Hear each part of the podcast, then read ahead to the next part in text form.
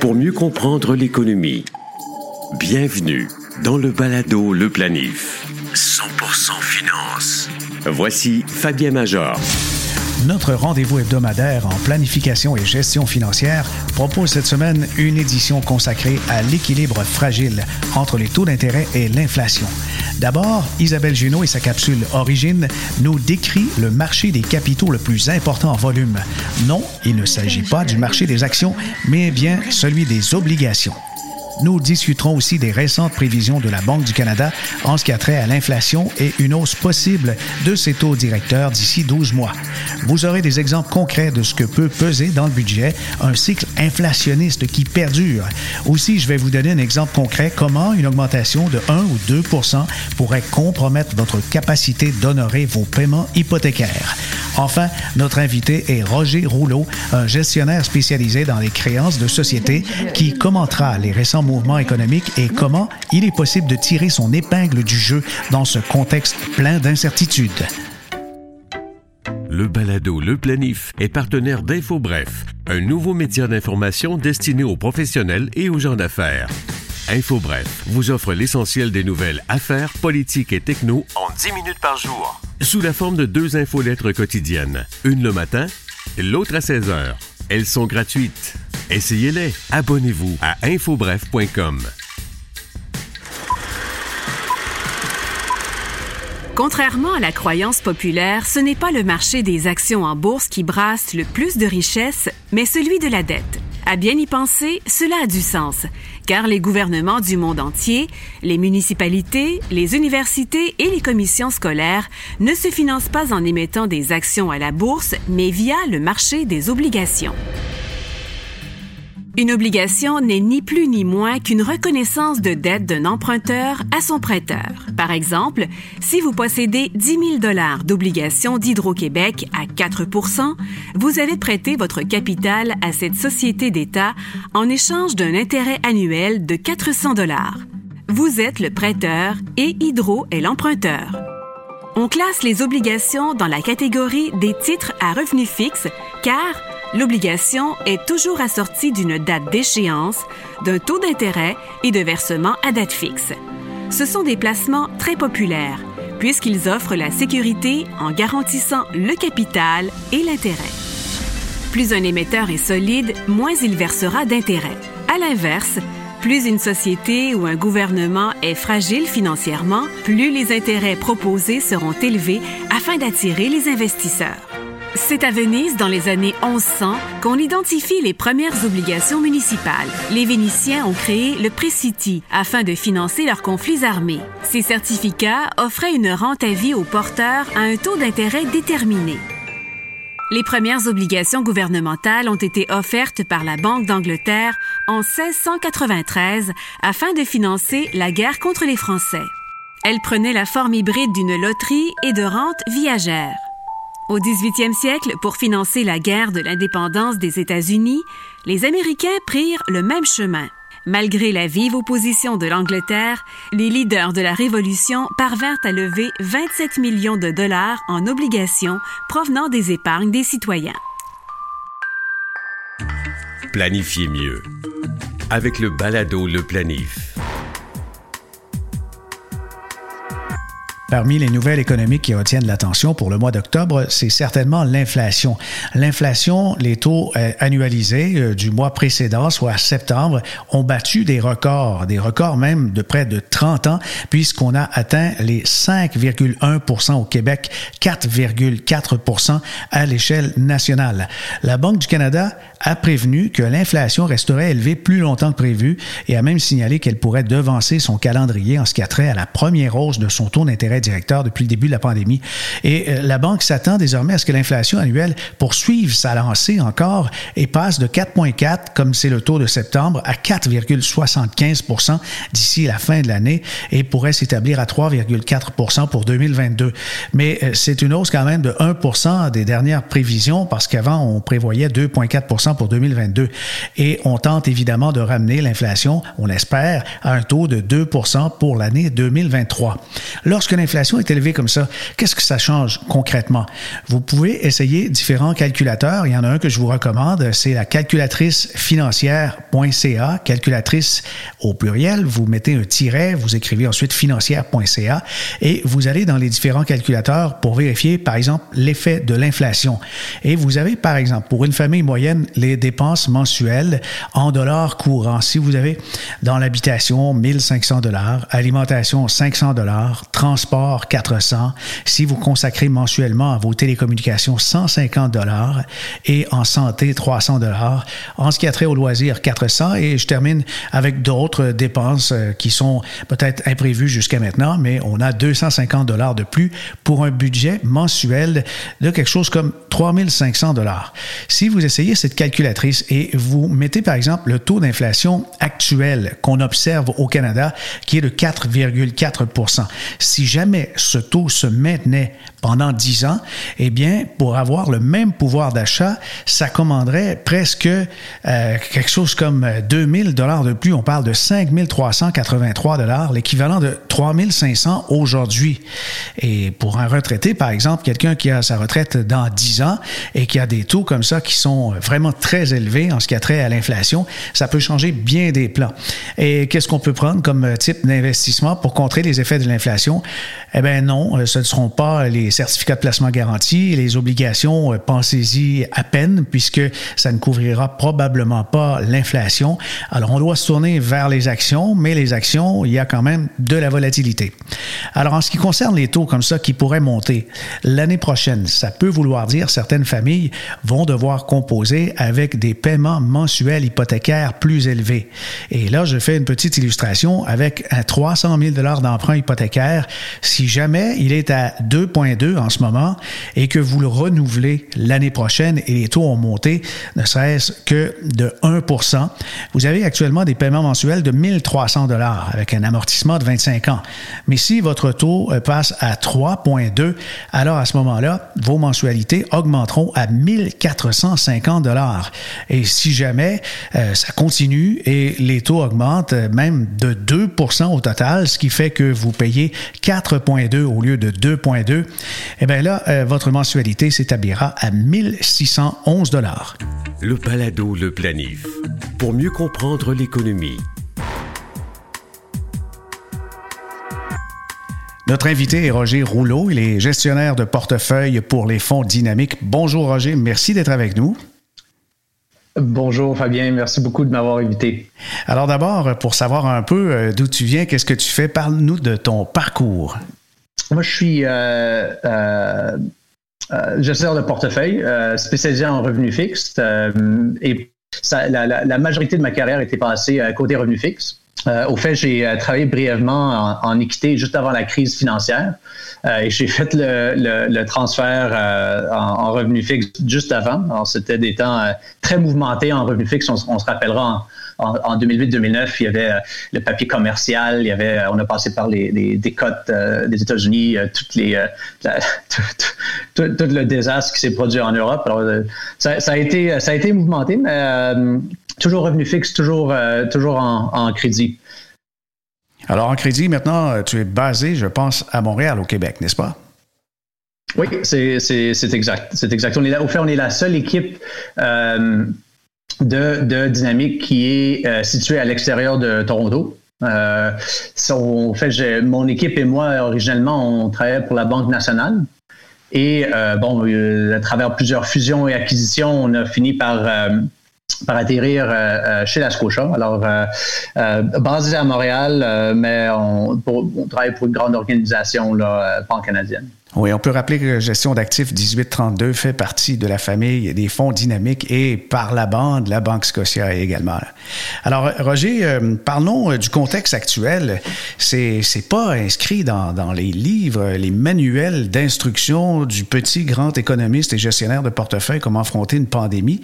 Et qu'est-ce que vous pouvez euh, en observer jusqu'à maintenant?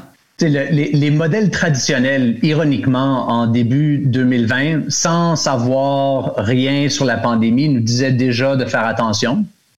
Alors bon, nous, on, est, on est des grands fervents de, de, ces, outils-là parce que l'histoire a tendance, pas exactement à se répéter, mais, mais elle rime.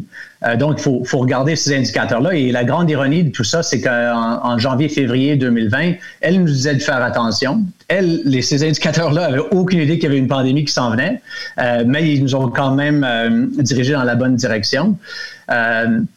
On s'entend qu'en temps normal, euh, tout ce qui est euh, prévision économique, prévision euh, d'investissement et même investissement, c'est c'est des, des, défis de taille. Et en, temps de pandémie, c'est deux fois plus difficile. Euh, les, les modèles fonctionnent plus. On s'entend qu'il n'y a, vraiment personne dans, le marché du travail qui a vécu une pandémie. Euh, une pandémie où tu n'as pas le droit de sortir de ta maison. Euh, ça fait pas partie de, de, notre vécu.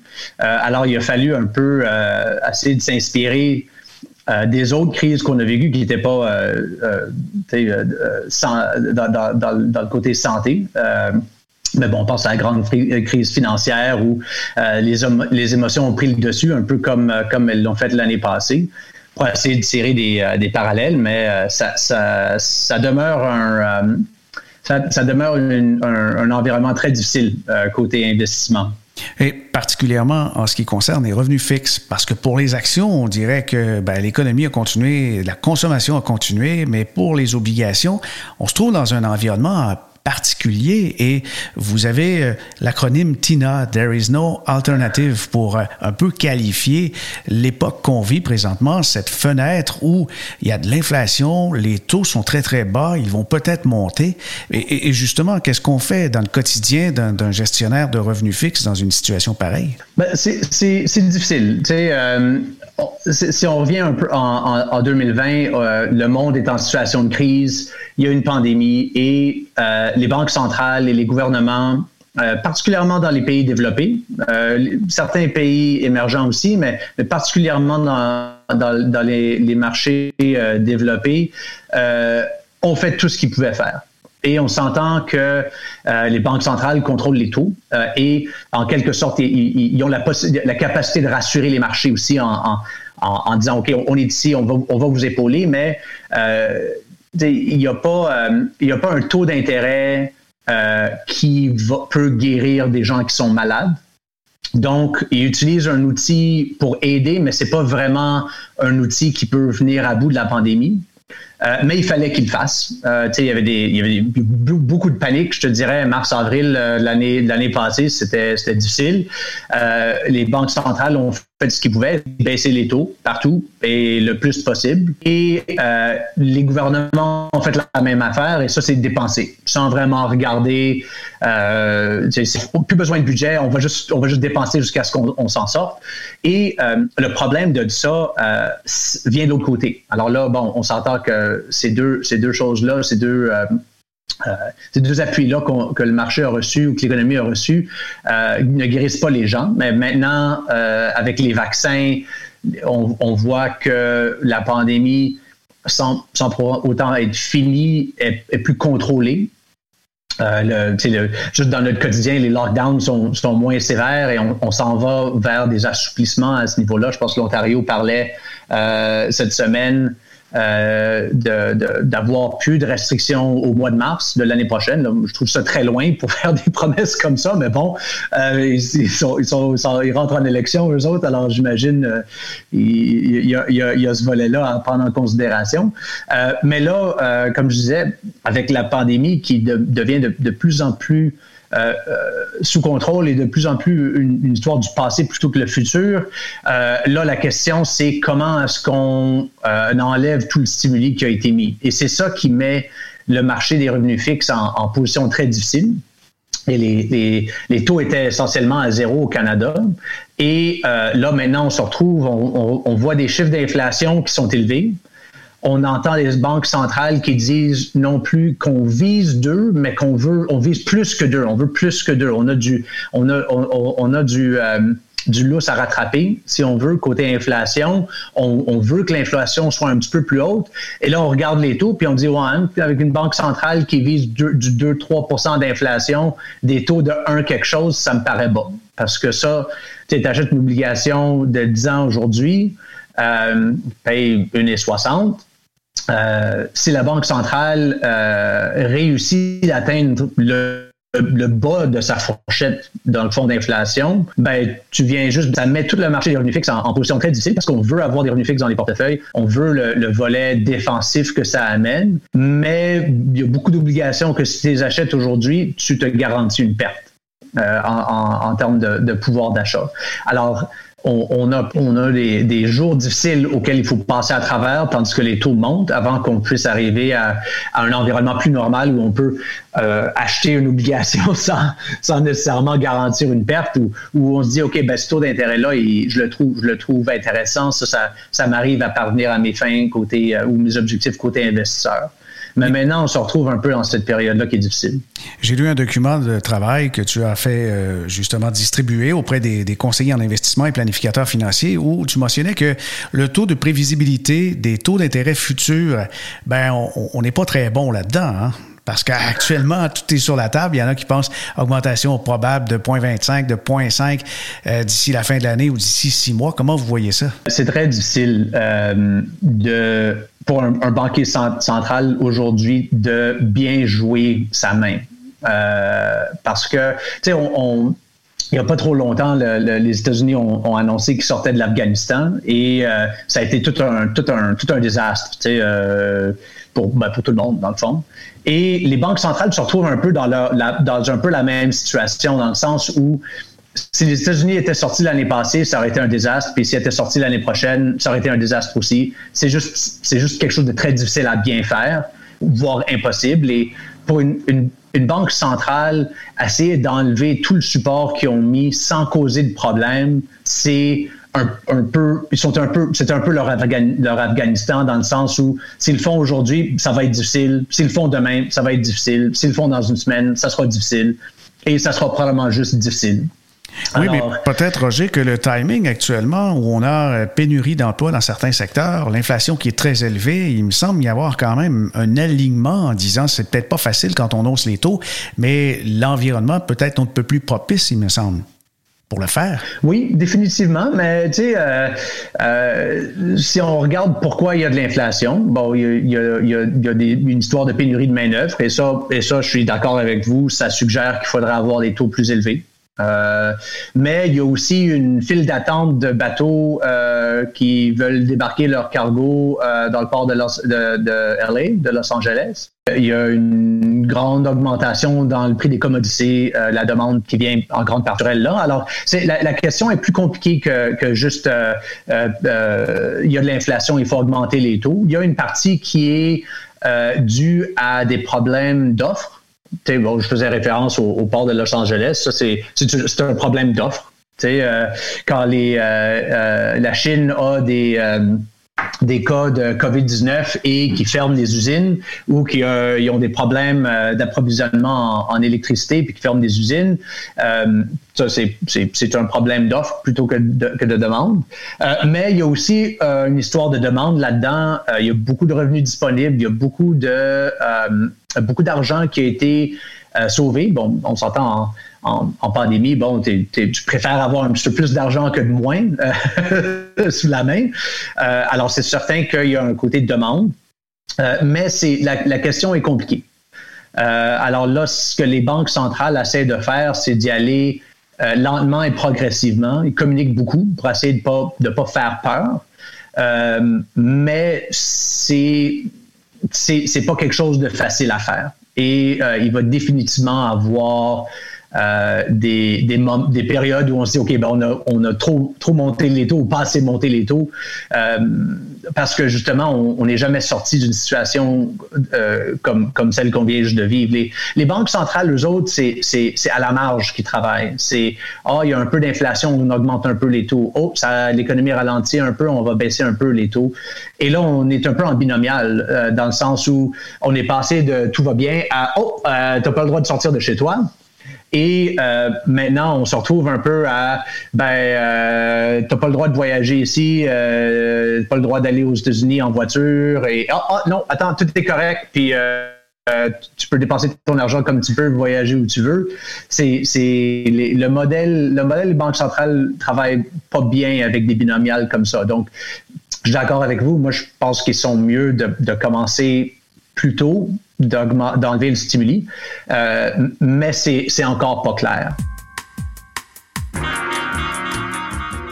Parlez-nous un peu des interventions que vous pouvez faire pour dégager du revenu, puisque dans la situation actuelle, vous l'avez mentionné, euh, si on prend des obligations de 10 ans, une personne qui veut sécuriser son portefeuille avec ce genre d'instrument, eh bien, va perdre au change avec, euh, bien sûr, l'inflation. Euh, ça fonctionnera pas. Comment vous parvenez à, dégager des, rendements, et je dois le dire, qui sont quand même intéressants? Ouais. Euh, ben, il faut travailler plus fort. Euh, euh, dans, dans, les revenus fixes, tu as, deux, as deux options euh, pour, pour, pour, générer des revenus. Il y a, comme vous l'avez mentionné, les taux d'intérêt. Et là, comme, comme on vient de, de le dire, c'est ça, c'est très difficile comme outil parce que quand les taux montent, ben, les, les prix des obligations baissent, puis euh, c'est pas pour ça qu'on qu'on qu'on investit pour perdre de l'argent. Alors, on s'entend qu'il faut, faire, faut, faut éviter ça. Euh, côté crédit, euh, c'est là qu'il y a plus d'opportunités. Alors là, quand je dis crédit, euh, c'est en, termes d'obligations corporatives, c'est plutôt d'acheter des, obligations du gouvernement ou, d'une province. On achète les obligations d'une corporation. Euh, et euh, là, il y a plus d'opportunités, mais euh, dans un monde où il y a beaucoup d'argent qui a été injecté dans les marchés, les opportunités là sont pas partout. Il faut vraiment choisir là où on veut investir, parce que on s'entend à ce stade-ci dans le marché, il n'y a, pas grand-chose qui est cheap. donc là où nous on voit les opportunités, les obligations des corporations qui étaient de haute qualité, qui ont connu des périodes difficiles et qui sont présentement en, récupération. C'est typiquement des obligations qui ont un, petit peu plus de risque de crédit, euh, mais ça, c'est notre spécialité. Alors bon, nous, on, est prêt à faire le travail là, pour, pour s'assurer que euh, ce que les agences de cotation pensent, c'est pas vrai, le vrai profil de risque de ces compagnies-là. Euh, alors là, il y a de l'opportunité. et il y a de l'opportunité aussi dans, dans les actions privilégiées au Canada.